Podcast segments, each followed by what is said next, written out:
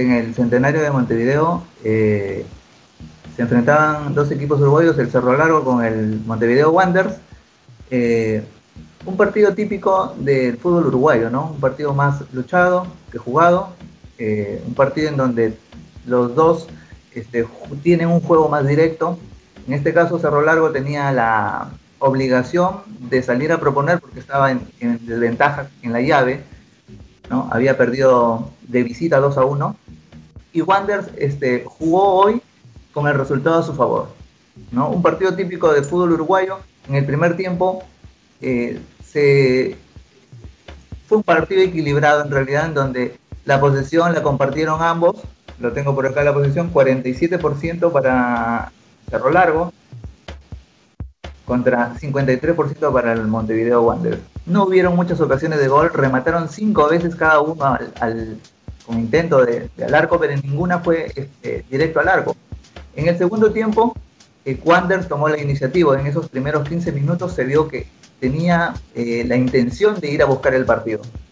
Y es así que el minuto 63, una jugada por izquierda, una combinación entre Coagliata y Bravo, eh, ceden, Coagliata cede para el lateral Kevin Rolón que se había desprendido un poco, toma la pelota Kevin Rolón por izquierda, levanta la cabeza, centra y la pelota es ganada por el jugador Leonardo Pais, quien es el que anota de cabeza, ganándole la defensa eh, Cerro Largo.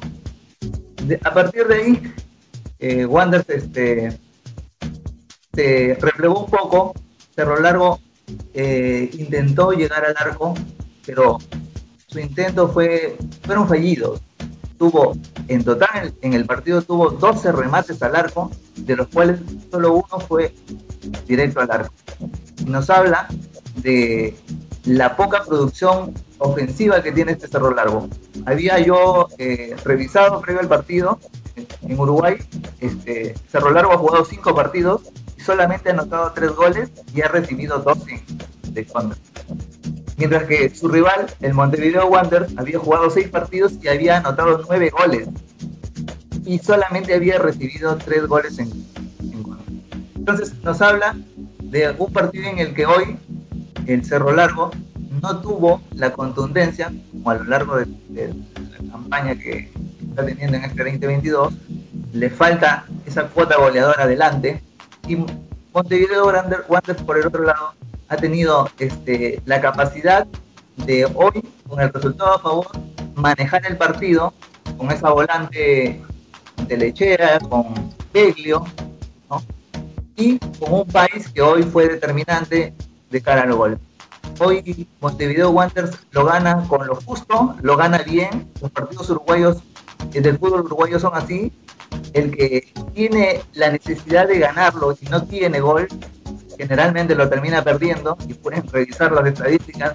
Generalmente el que tiene la, necesidad de, de, ganarlo es el local y generalmente eh, se dan este, resultados este, en contra de los, de los locales, generalmente eh, empatan o ganan el Y bueno, de esta manera Montevideo Wanderers lo gana bien, como digo, gana la llave y clasifica a la segunda o a la fase de grupos de esta Conmebol Sudamericana.